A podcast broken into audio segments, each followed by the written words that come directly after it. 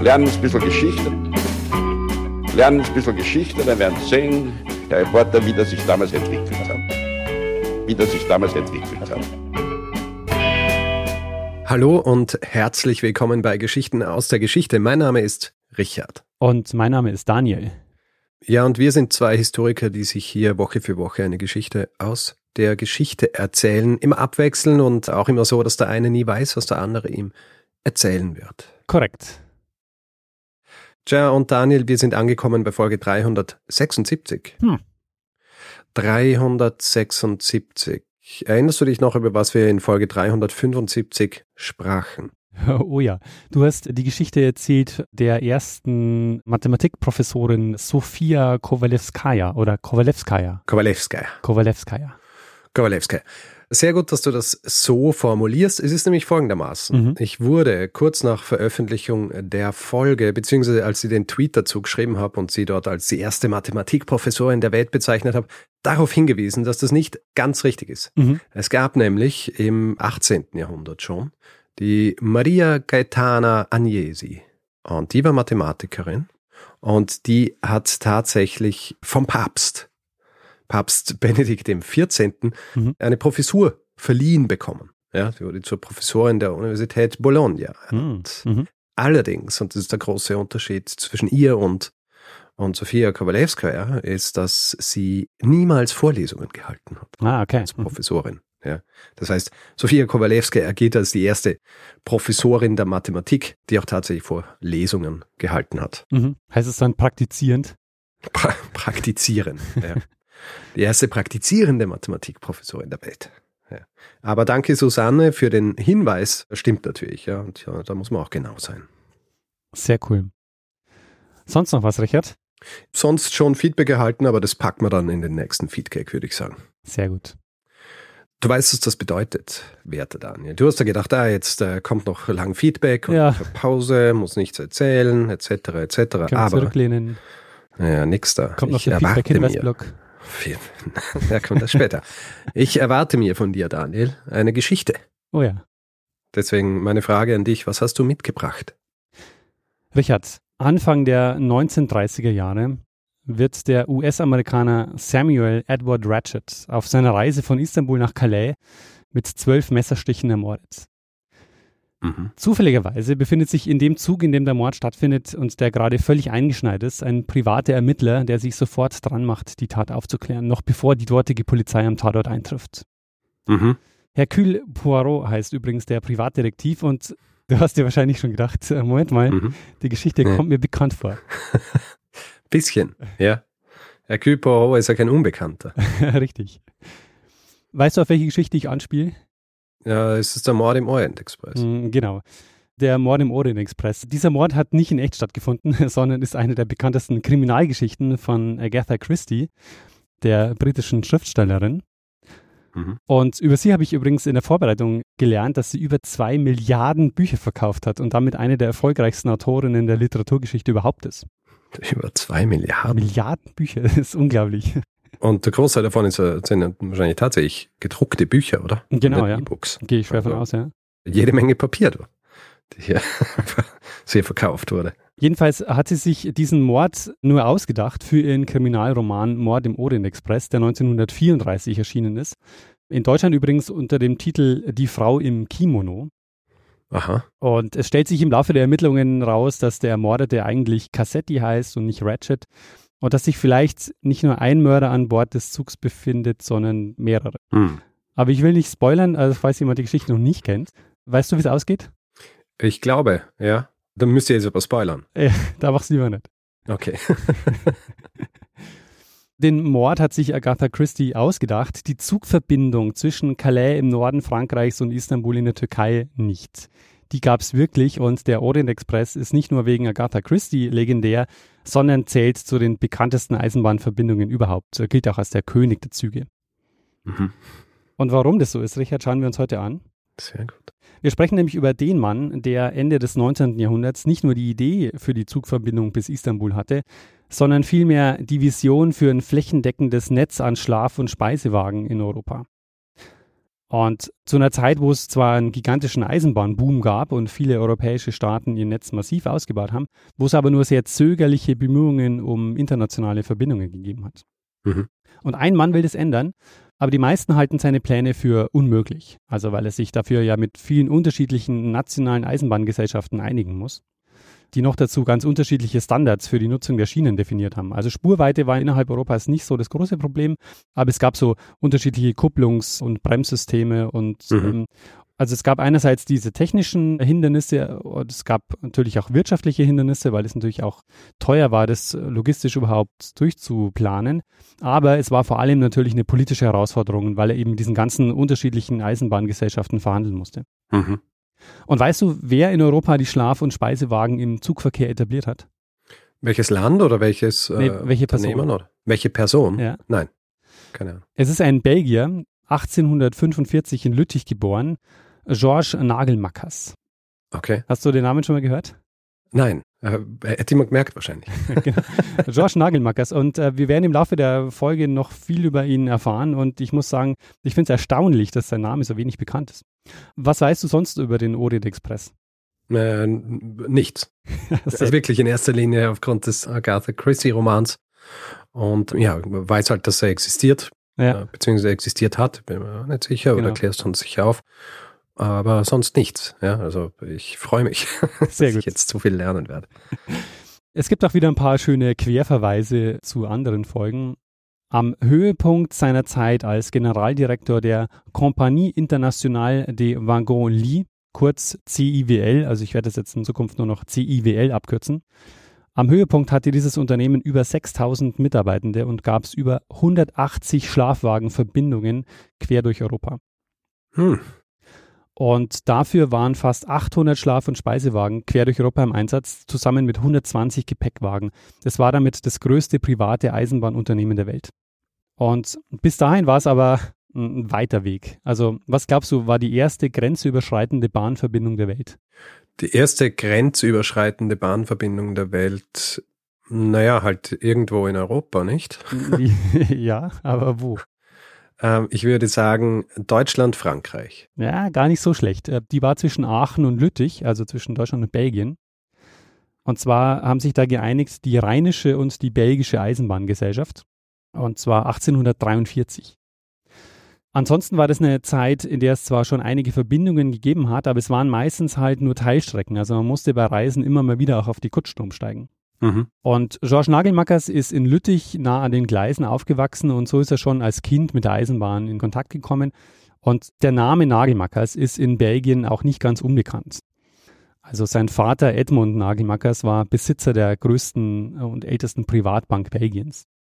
Mhm. Er wächst in sehr gehobenen Kreisen auf. Allerdings, das Verhältnis zum Vater war nicht ganz einfach. Also der Vater wollte natürlich, dass er in die Bank einsteigt und dort mitarbeitet. Und sein Sohn, der Georges Nagelmackers, der hat sich aber schon früh dafür entschieden, dass er eigentlich sein eigenes Unternehmen lieber aufbauen möchte. Mhm die erste große Krise zwischen dem Georges Nagelmackers und seinem Vater, die bringt ihn dann auch überhaupt erst auf die Idee, sein eigenes Unternehmen zu gründen. Nämlich der Georges ist jetzt 23, verliebt sich in seine neun Jahre ältere Cousine.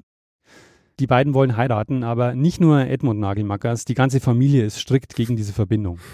Hm. Und um seinen Sohn jetzt vom Liebeskummer abzulenken, schenkt er ihm eine Reise in die USA. Zwei Freunde des Vaters begleiten ihn. Geplant war, mit dem Schiff von Liverpool nach New York zu fahren und dann einmal mit der Eisenbahn quer durchs Land bis San Francisco. Mhm. So mit einigen Zwischenhalten, zum Beispiel in Chicago. Und im Dezember 1867 ging es los. Allerdings zu dem Zeitpunkt konnten sie noch nicht komplett mit der Eisenbahn durchfahren. Die USA hatten zwar das längste Schienennetz der Welt zu der Zeit, aber die erste transkontinentale Verbindung ist erst 1869 fertig geworden. Mhm. Also gab ja noch den Bürgerkrieg bis 1865 und es war ein großes Problem, Investoren für bestimmte Teilstrecken zu finden. Also vor allen Dingen Problem waren die Rocky Mountains und die Sierra Nevada. Mhm. Das war einfach sehr aufwendig, dort die Schienen und auch sehr teuer, die Schienen dort zu verlegen. Und daher hat es so staatliche Anreize gebraucht. Und die hat dann Abraham Lincoln 1862 gesetzt, indem er dann den Bahngesellschaften zum Beispiel Land entlang der Bahnlinien zugeschanzt hat. Mhm.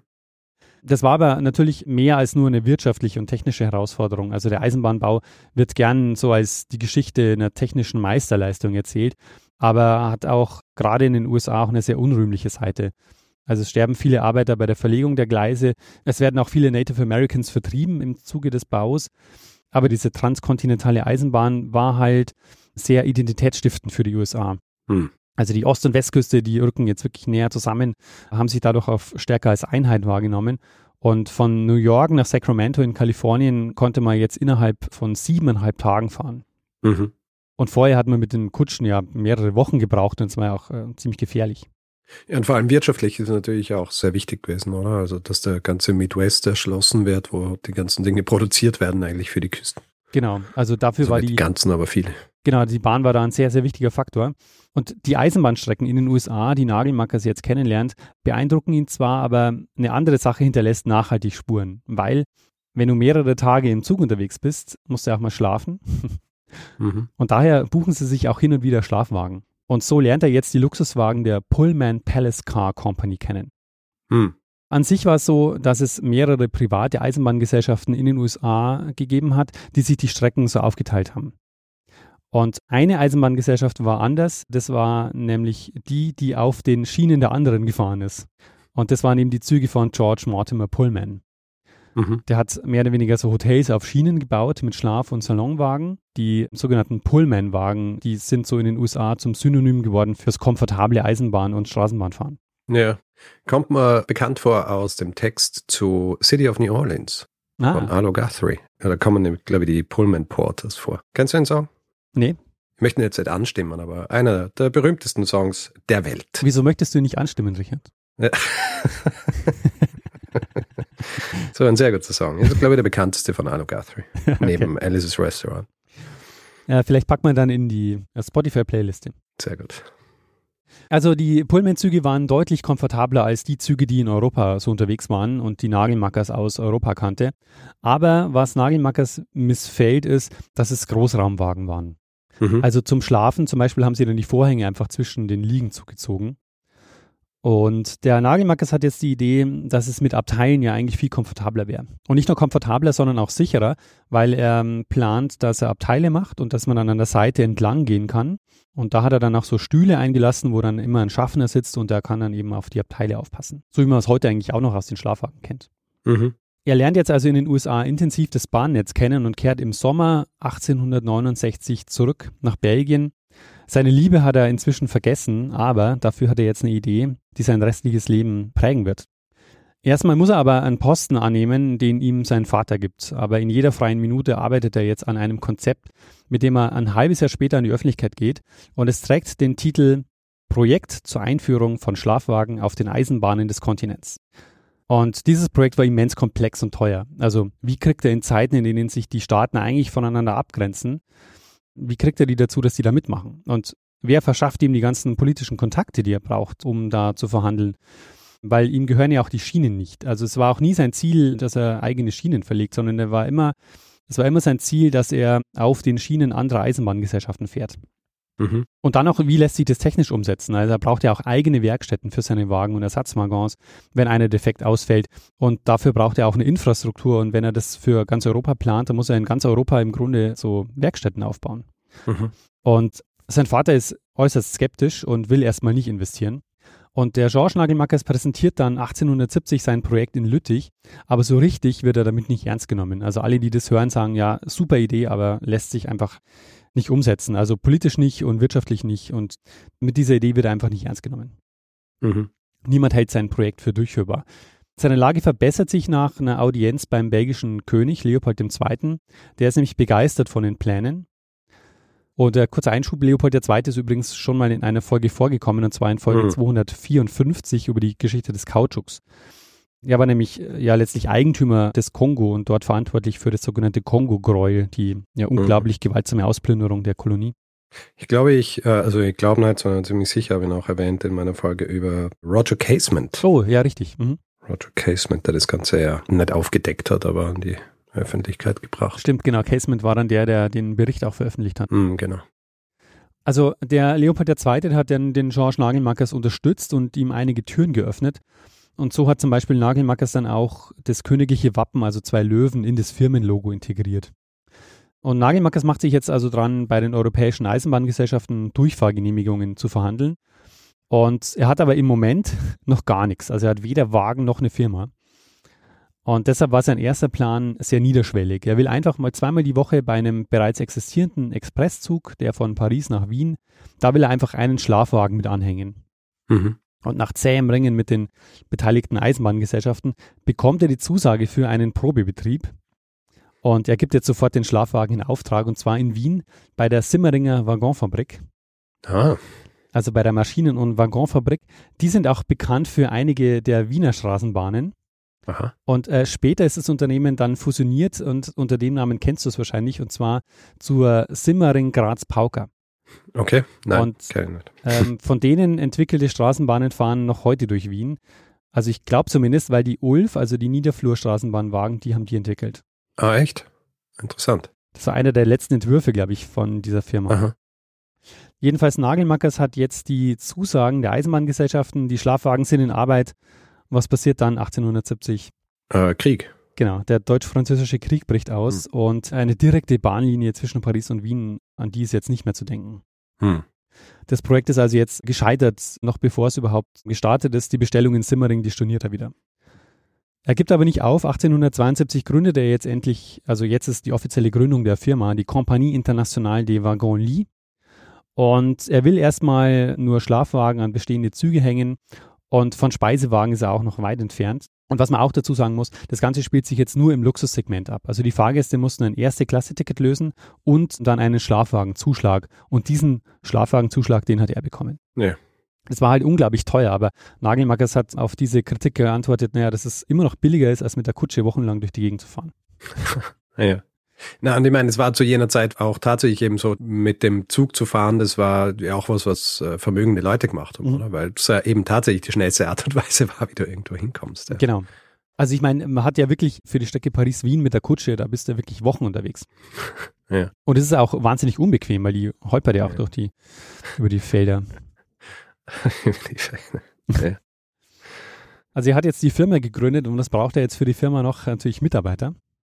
Hm. Und weil er kein Geld hatte für einen erfahrenen Unternehmer, hat er den 17-jährigen August Ströder eingestellt, der gerade von der Kölner Gewerbeschule gekommen ist.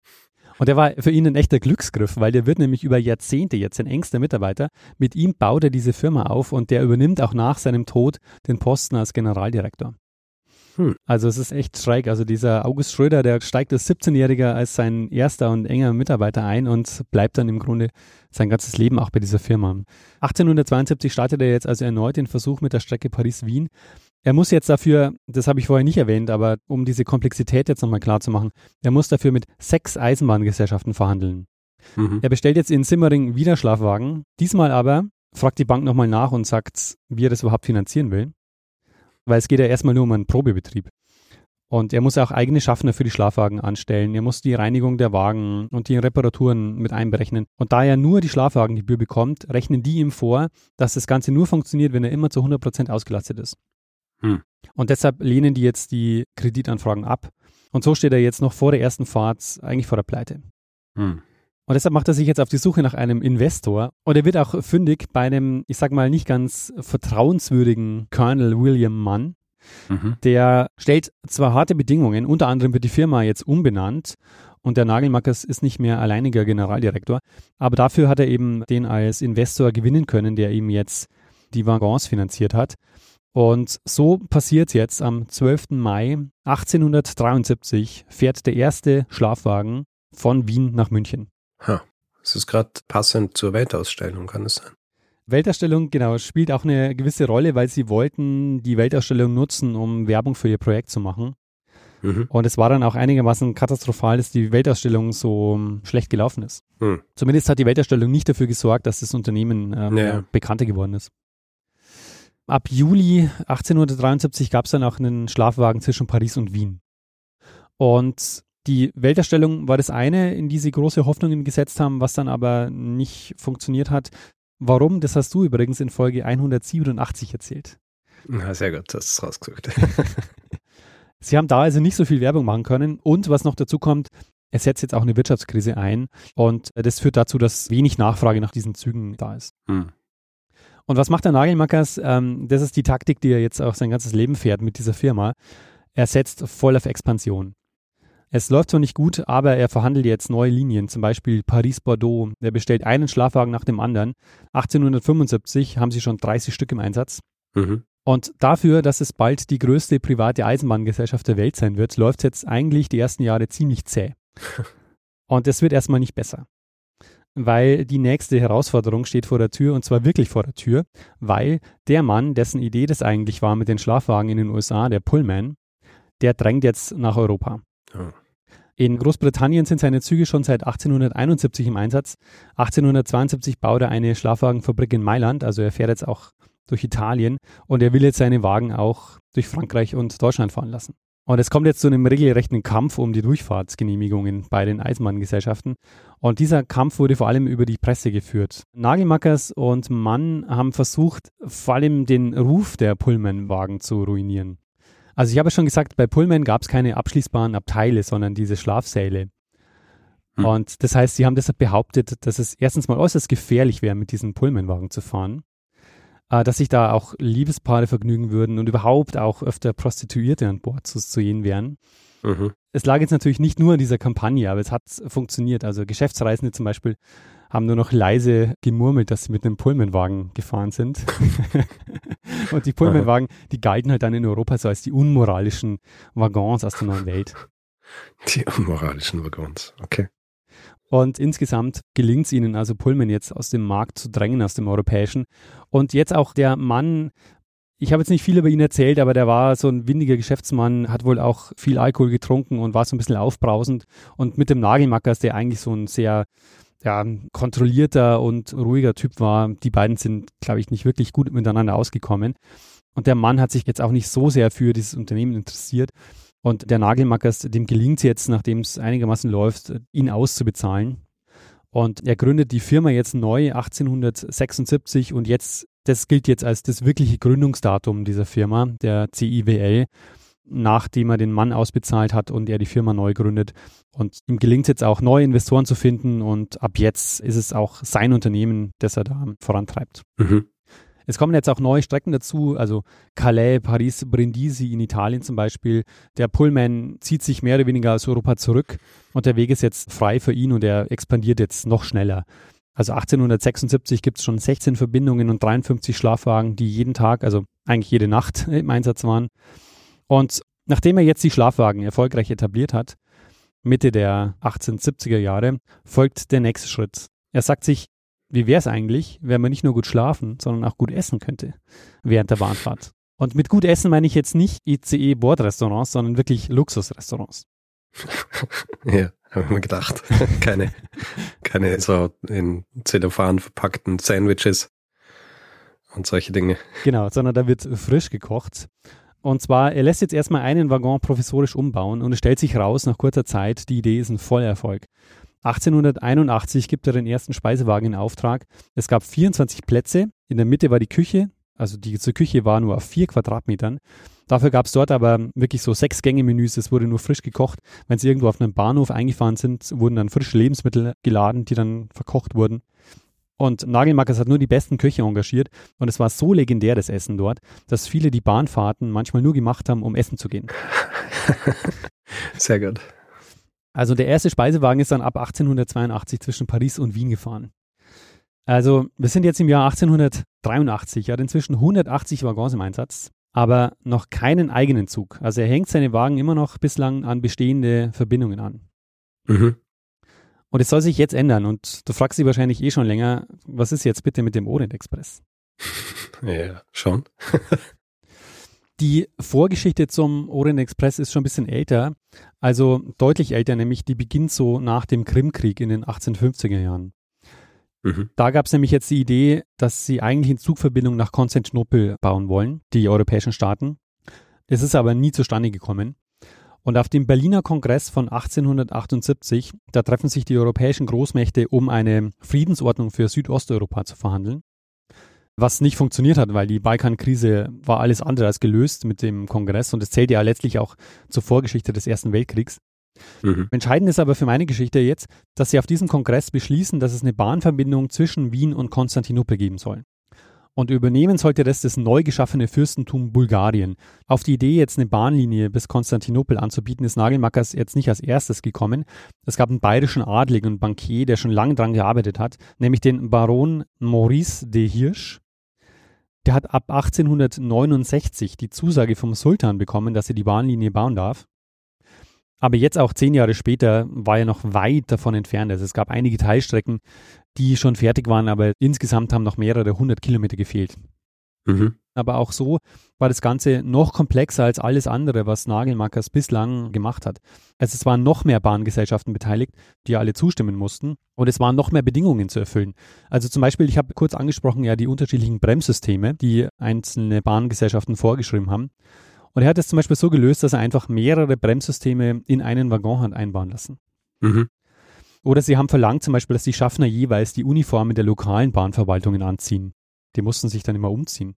Da hat er dann wahrscheinlich so Wendeuniformen entwickelt oder so, die man irgendwie mit so Knöpfen so äh, schnell lösen kann, so umdrehen und ah, neue Uniform. Das ist eine gute Idee. ähm, und er hat dann eben lauter Einzelverträge mit diesen Eisenbahngesellschaften geschlossen, die alle bis ins Detail geregelt waren. Und im Oktober 1883 ging es los, die erste Fahrt Paris-Konstantinopel, nachdem er sich mit allen Eisenbahngesellschaften jetzt also geeinigt hatte.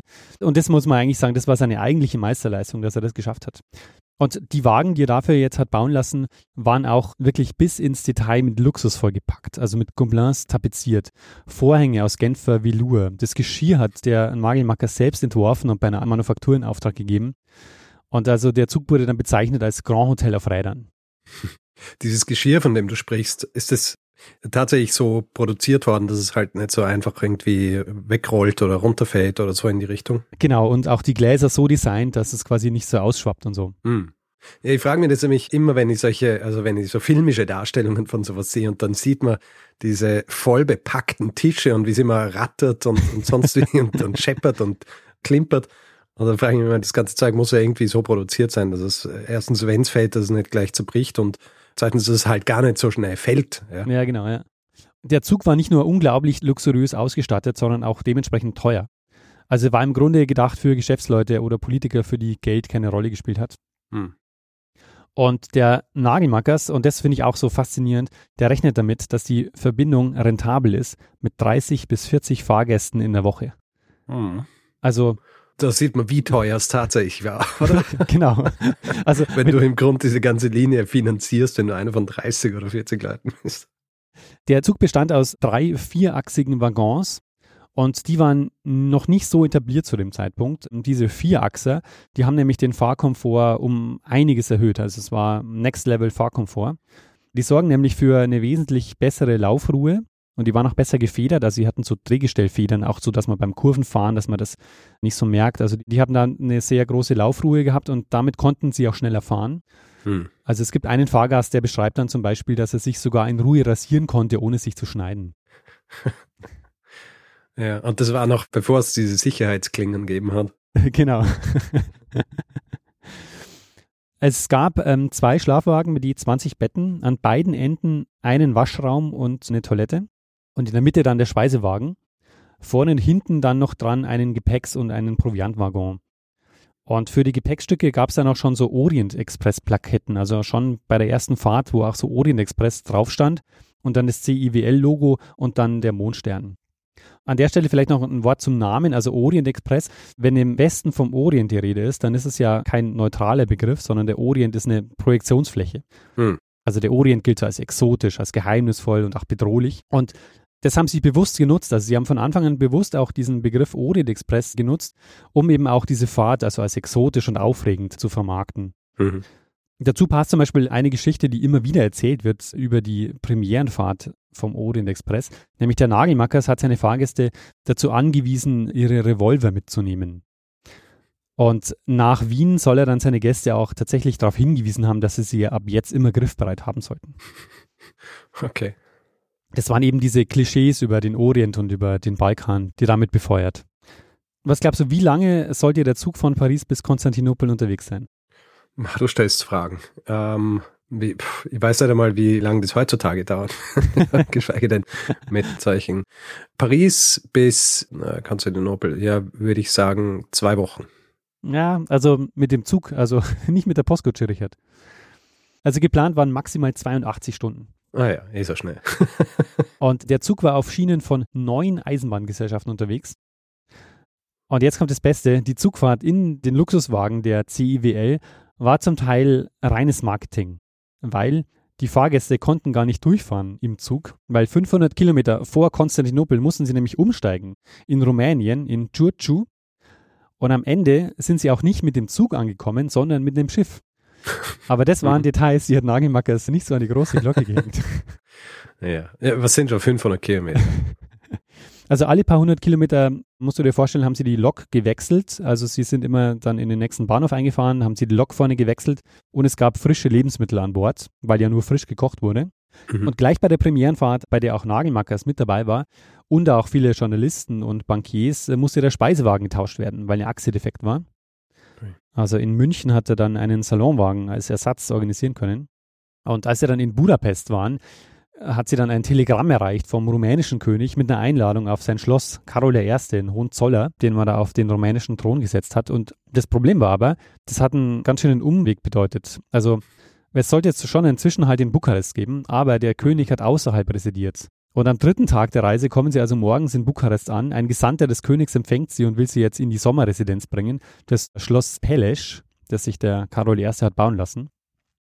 Und dieses Schloss war in Sinaia, nördlich von Bukarest, in den Karpaten, wunderschön gelegen, aber ein Umweg von mindestens vier Stunden.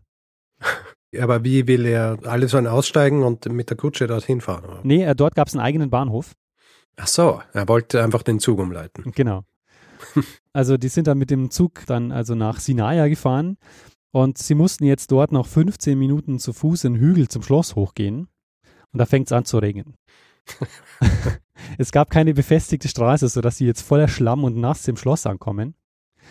Eine der beiden Frauen, die mit dabei war, also in Wien sind zwei Frauen mit dazugestiegen, äh, die ist wohl auch in den Schlamm gefallen und es muss also, die müssen da so wie begossene Pudel beim Schloss angekommen sein. So die Reisegruppe durchnässt und mit schlammigen Schuhen, also jetzt bereit zur Audienz beim König. Aha. Und der König ist aber begeistert äh, von, weil der ist auch so ein Eisenbahnfan und deshalb will er die eben auch begrüßen und anschließend gibt es noch eine Musikdarbietung und so. Und am Abend kehren sie dann wieder zurück zum Zug. Aber wie begeistert kann man sein, wenn man nicht einmal es schafft, eine Kutsche runterzuschicken, um die Leute abzuholen? Oder zumindest jemand mit Regenschirm. der Regenschirm, der wäre es gewesen, weil es hat immer noch geregnet. Der, sie kommen also jetzt wieder durch Nest beim Orient Express an. Und der Fahrplan war jetzt natürlich nicht mehr einzuhalten. Also jetzt einen halben Tag haben sie jetzt Verspätung. Aber das eigentliche Abenteuer hat jetzt am nächsten Tag begonnen, nämlich sie kommen jetzt an im rumänischen Gurtschu. Jetzt müssen sie nämlich aussteigen aus dem Luxuszug, weil es über die Donau nach Bulgarien noch keine Brücke gegeben hat. Hm. Sie sind jetzt also mit einer Barkasse über die Donau gefahren nach Russe und von dort sind sie dann mit einem Regionalzug weitergefahren an die Schwarzmeerküste. Und sämtlicher Komfort war jetzt natürlich weg. Also am Abend haben sie dann die Hafenstadt Varna erreicht und sind dann mit einem Schiff von dort nach Konstantinopel gefahren. Und es war übrigens ein Dampfschiff des österreichisch-ungarischen Lloyd mit Sitz in Triest. Also die letzten 500 Kilometer, muss man sagen, war diese Fahrt nicht das, was er eigentlich beworben hat. Mhm. Und das macht den Nagelmackers auch ein bisschen nervös, weil es sind auch Journalisten an Bord und er hofft natürlich, dass die diese Reise ja also gut beschreiben und dass die auch begeistert über diese Reise schreiben und dass die das Ganze nicht in der Luft zerreißen und ihm den Vorwurf machen, dass er da ein falsches Spiel spielt, weil das letzte Drittel der Reise hat nichts mit dem Luxus zu tun, den er da anpreist und mhm. den er versucht zu verkaufen. Ja, also um das ein bisschen zu überdecken, hat er dann in Istanbul im Nobelviertel Pera Zimmer in den teuersten Hotels der Stadt gemietet es gab dann auch mehrere Tage so Ausflugs- und Touristenprogramm. Und am 13. Oktober 1883 sind sie dann wieder zurück nach Paris gefahren, diesmal in Rekordzeit, in nur 77 Stunden und die Presse war begeistert, war durchwegs positiv. Ja. Und aufgrund der hohen Nachfrage verkehrt jetzt der Orient Express bereits ab dem 1. Juni 1884 zwischen Paris und Wien täglich und dann Vorher war es nur zweimal die Woche. Und der Orient Express dann von Wien nach Konstantinopel, der ist dann noch zweimal die Woche gefahren. Ja, der Orient Express wird jetzt also schon bald nach seiner Einführung zum Zug für Diplomaten, Spione und Abenteurer. Und du fragst dich wahrscheinlich, wann ist eigentlich die Bahnstrecke fertig, dass sie wirklich durchfahren können bis mhm. Konstantinopel? Mhm.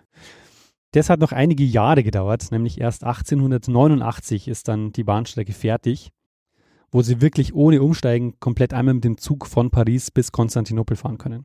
Mhm. Und in Konstantinopel gibt es auch einen eigenen Bahnhof für diese Fernzüge ab 1890 in Sirkeci. Also dieser Bahnhof ist eben bekannt für die Ankunft des Orient Express. Mhm. Und zweimal die Woche ist der Zug jetzt angekommen und die Züge waren fast immer ausgebucht. Der Orient Express ist zwar die bekannteste Zugverbindung, also eine der bekanntesten Zugverbindungen, die es überhaupt gibt, aber mhm. nur ein kleiner Teil dessen, was Nagelmackers in den folgenden Jahren aufbaut. Es entsteht nämlich jetzt ein Netz aus Nachtzügen, das ganz Europa durchzieht, mit einigen Knotenpunkten zum Umsteigen, also wie in Paris oder in Wien. Mhm. Es gab eine wichtige Verbindung an die Côte d'Azur. Du kannst dich vielleicht erinnern an meine Folge über das Roulette und Monte Carlo, Folge 372. Mhm. Da habe ich erzählt, dass ein großer Erfolg von François Blanc war, dass Monaco an die französische Eisenbahn angeschlossen wurde. Und ab 1886 ist die reiche Oberschicht im Calais am Mediterranee Express nach Cannes oder Monte Carlo gefahren. Mhm. Und es war wahrscheinlich eine seiner lukrativsten Strecken. Es gab aber auch zum Beispiel den Nordexpress von Paris nach St. Petersburg oder auch den Südexpress von Paris nach Madrid und Lissabon. Und das Erstaunliche ist, dass es wirklich schafft, jetzt diese Eisenbahnlinien aufzubauen, quer durch diese ganzen rivalisierenden Mächte, weil kurze Zeit später, muss man sich ja vergegenwärtigen, beginnt ja der Erste Weltkrieg. Mhm. Den Nagelmackers aber nicht mehr erlebt. Und eigentlich könnte die Geschichte jetzt zu Ende sein. Nagelmackers hat in Europa das Nachtzugnetz etabliert, den Speisewagen erfunden und die berühmteste Zugstrecke der Welt betrieben. Aber das Arge bei ihm ist, dass er in riesigen Schritten weiter expandiert. Als nächstes gründet er nämlich 1886 eine Agentur in Paris, die Hotels, Restaurants und so ein kulturelles Angebot vermittelt. Also man konnte da Tickets kaufen. Und das ist ja auch einigermaßen logisch, weil am Zielort haben die Reisenden ja den Bedarf, irgendwie halt noch was anderes zu tun, Hotels zu buchen, in ein Restaurant zu gehen oder so. Und diese Agentur bestand aber nicht nur in Paris, es gab über 200 Vertretungen in allen Städten, wo seine Züge gehalten haben. Also du konntest dort nicht nur Tickets kaufen und Infos kriegen, du konntest dort auch Geld wechseln zum Beispiel. Mhm. Und falls du jetzt denkst, hm, das wäre ja auch eigentlich das Geschäft, was zum Beispiel Thomas Cook machen würde, dem Erfinder des Reisebüros. Mhm. Und das ist, finde ich, auch einer der faszinierenden Teile dieser Geschichte. 1928 kauft CIWL Thomas Cook und ist damit das größte Reisebüro der Welt. Huh. Das fand ich echt faszinierend, weil Thomas Cook, den kannte ich namentlich schon, aber CIWL und Nagelmackers äh, habe ich noch nie mhm. gehört. Mhm. Aber wir sind immer noch nicht am Ende, Richard. 1894 gründet er die Compagnie Internationale des Grands Hotels. Weil ihm fällt auf, dass er ja immer noch abhängig ist von den Hotels, die dann an diesen Orten stehen, wo seine Fahrgäste aussteigen. Mhm. Und deshalb lässt er jetzt bei vielen Endbahnhöfen Luxushotels bauen, um da auch selber eben das Geschäft mit den Reisenden machen zu können. Mhm. Und auch die Qualitätsstandards dann setzen zu können. Er kann jetzt also, also ein ganzes Reisepaket anbieten. Das ja. bekannteste dieser Hotels ist wahrscheinlich das Élysée Palace Hotel auf den Champs-Élysées. Und in Konstantinopel hat er das Pera Palace bauen lassen. Das ist 1896 eingeweiht worden. Und das ist eines der wenigen Eisenbahnhotels, die es heute noch gibt. Mhm. Und vor allem ist es das Hotel, in dem Agatha Christie angeblich den Kriminalroman Mord im Orient Express geschrieben hat. Tatsächlich. In Zimmer 411. Und ist sie selber auch gefahren mit dem Orient Express? Genau, ja, die ist auch selber gefahren, ja. Daher wohl mhm. auch die Inspiration. Mhm.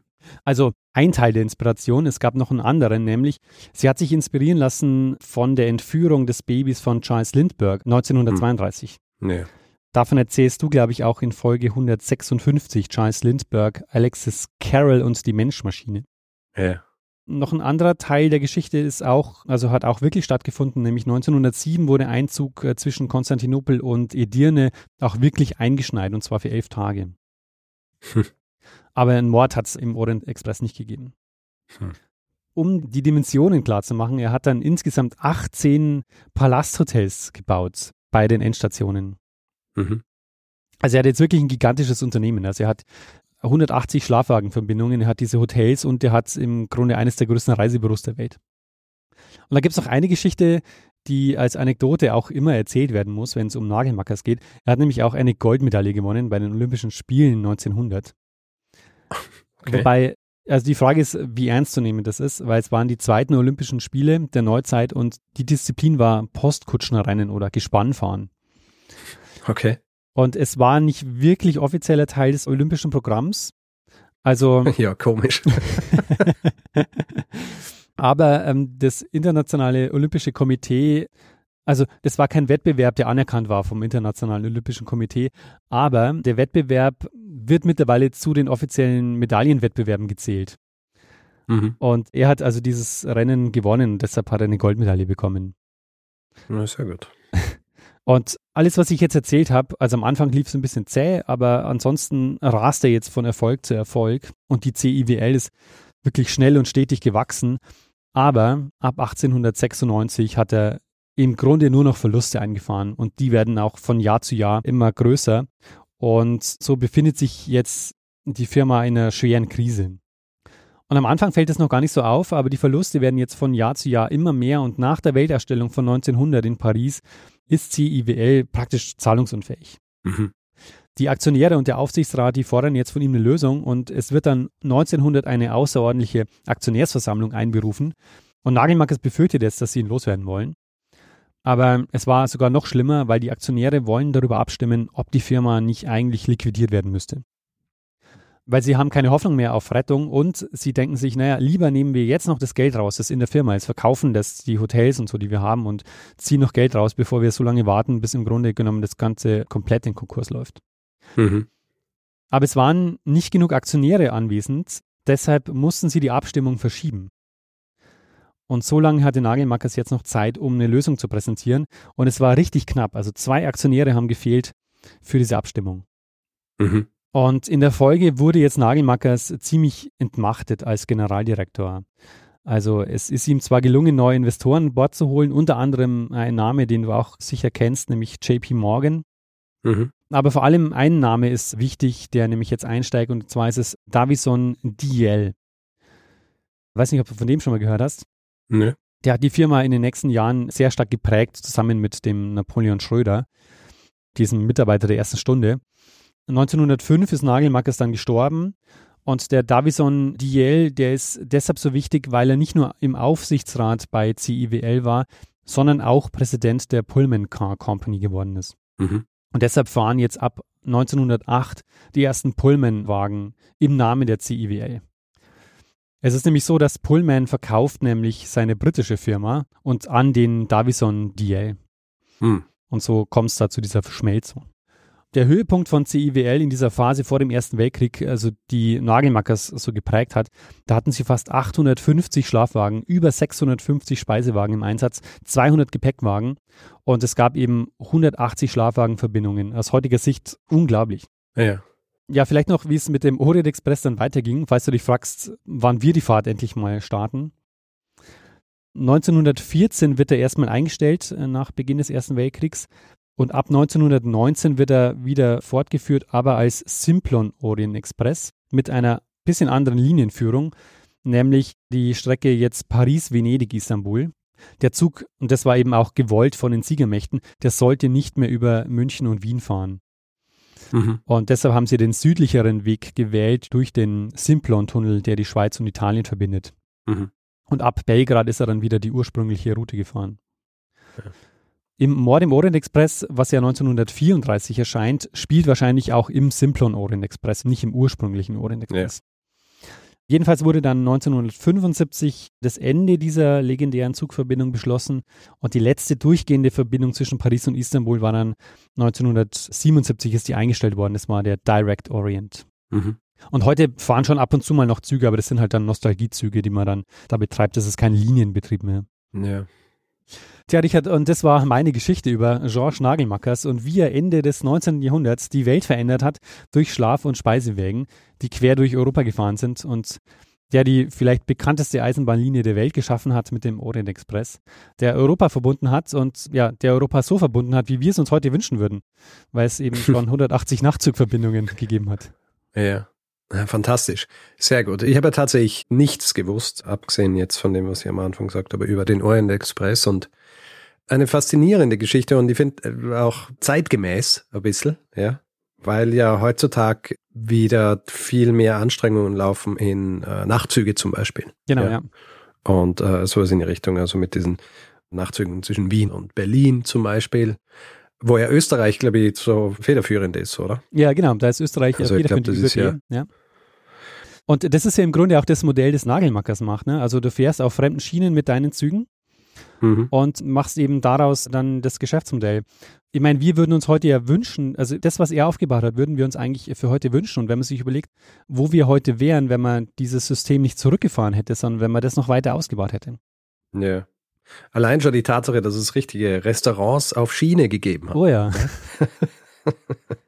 Sechs-Gänge-Menü in einem Zug, wenn man das heute sagt, äh, lehnen viele wahrscheinlich dankend ab, ja? weil sie wissen, aus was diese sechs Gänge ungefähr bestehen. Ja?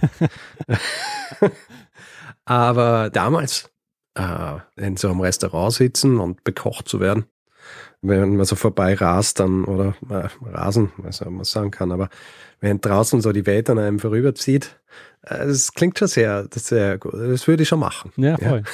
Ja. Sehr gut. Äh, Weil es mir die ganze Zeit eingefallen ist, machst du dann auch noch eine Geschichte über die transsibirische Eisenbahn?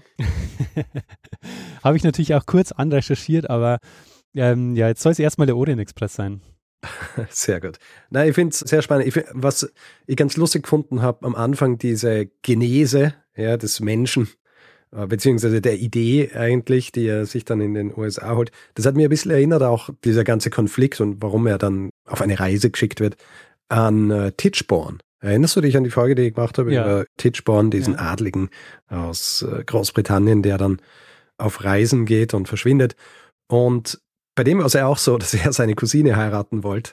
Und dann haben sie ihn zwar nicht auf Reise geschickt, aber er ist dann, er ist dann einfach von selber gegangen. Ja. Ach, lustig, das war die Cousine, das wusste ich nicht mehr. Ja, ja. Hm. Es war ja, sehr, also weißt du, damals sind auch so Adlige gewesen, das heißt, die Tatsache, dass die Cousine war an sich, war ja kein Problem. Es war üblich äh, oder halt nicht so selten, aber ich glaube, sie haben gefunden, er ist ein schlechter Einfluss. Ja, ja. Und deswegen hat er, hat er gehen müssen. Ah, aber auch ähnlich, ja, also so äh, weg aus Europa und die Welt kennenlernen. Und der eine ist halt verschwunden und der andere hat die Idee geboren für den Orient Express. Ja. Jetzt fällt mir noch eine Geschichte ein, weil du jetzt die transsibirische Eisenbahn angesprochen hast. Es ist ja tatsächlich so, dass um 1900 bei der Weltausstellung präsentiert Nagelmackers seinen nächsten Coup, nämlich er will eine Bahnverbindung bis Peking bauen oder befahren. Hm. Mhm. Und deshalb kommt überhaupt die Aktionärsversammlung ja auch drauf, dass sie sagen, na jetzt wird er aber größenwahnsinnig. Wir sind hier in einer Krise und er will noch die längere Strecke bauen. Ja, da gibt es halt unterschiedliche Ansätze, wie man einer Krise entgegnet. Ja, genau. Entweder zurückfahren oder einfach alles auf eine Karte setzen und hoffen, dass man es übertaucht.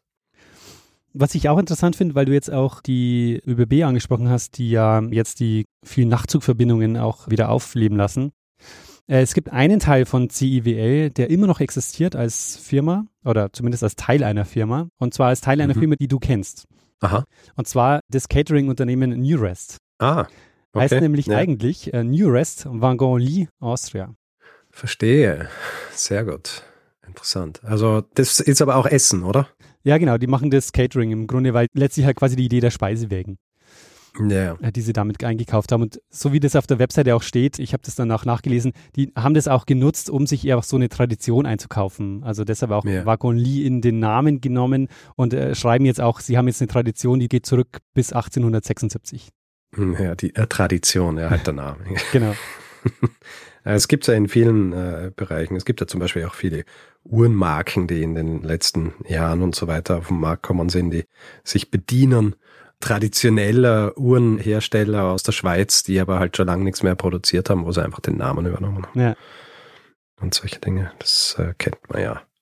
Ja, sehr interessant. Schade, dass sie tatsächlich nicht mehr diese massiven Restaurants auf Schiene bauen. das stimmt, ja. Aber dafür ist aber es auch günstiger, weil sonst könnten wir es uns wahrscheinlich ja, nie leisten. Richtig. könnten so ein paar zehntausend Euro für Bahnstrecke mit sechs Gänge Menü. Eher nicht. ja. Na, aber es muss ja wirklich sehr viel gekostet haben, wenn, so wie du das beschrieben hast, dass 30 bis 40 Gäste das finanziert haben. Ja. Das sind tatsächlich Preise, die äh, für unser eins nie erschwinglich gewesen wären. Ja, also es kursieren natürlich einige Zahlen. Also eines, das öfter so genannt wird, ist, dass es einfach so ein Jahresgehalt von einem normalen Arbeiter war. Verstehe. Jahresgehalt. Sehr gut. Daniel, sage mal, war das ein äh, Hinweis? Ja, die Geschichte war ein Hinweis und zwar von Andreas. Also vielen Dank dafür. Das ist nämlich wieder so ein Beispiel gewesen für ein Thema, an das ich vorher nie gedacht habe, das ich dann aber kurz anrecherchiert habe und mhm. allein schon, weil der Name Nagelmackers ja auch so ein bisschen mir völlig unbekannt war. Ja. Und es hat mich dann so in den Bann gezogen, dass ich gleich eine Folge dazu machen wollte. Weil es auch ein recht aktuelles Buch dazu gibt zu dem Thema. Das ist erst 2022 erschienen und zwar von Gerhard Rekel, Monsieur Orient Express, wie es Georges Nagelmackers gelang, Welten zu verbinden. Das ist eine schöne Biografie, die ich allen empfehlen kann, die mehr darüber erfahren wollen, wie es Nagelmackers wirklich gelungen ist, dieses Unternehmen aufzubauen. So den richtigen Eisenbahnfans werden es wahrscheinlich zu wenig technische Details sein in dem Buch, aber so dieses ganze, ja, das ganze kulturelle äh, kommt sehr gut raus. Sehr gut. Eine schöne Geschichte. Ich danke dir, Daniel, hierfür. Tatsächlich wieder mal sehr viel gelernt in dieser Folge. Hast du dem Ganzen noch was hinzuzufügen oder sollen wir übergehen zum letzten Teil dieser Folge, dem Feedback-Hinweis? Ich würde sagen, wir gehen weiter zum nächsten Teil. Gut. Wer Feedback geben will zu dieser Folge oder auch anderen, kann das per E-Mail machen. Feedback.geschichte.fm kann das direkt auf unserer Seite tun. Da kann man unter jeder Folge kommentieren. Das ist auch gut, wenn man will, dass der Kommentar oder das Feedback mehreren Menschen zur Verfügung gestellt wird, der breiten Öffentlichkeit und nicht nur uns. Wer auf den diversen Plattformen Feedback geben will, wir sind auf Twitter, Instagram, Facebook, heißen dort Geschichte FM. Auf Mastodon sind wir auch einfach geschichte.social im Browser eingeben und dann landet man auch direkt dort. Und wer uns reviewen will, Sterne vergeben und solche Dinge für unsere Sichtbarkeit, kann das zum Beispiel auf Apple Podcasts machen oder panoptikum.io oder grundsätzlich einfach überall, wo man Podcasts bewerten kann.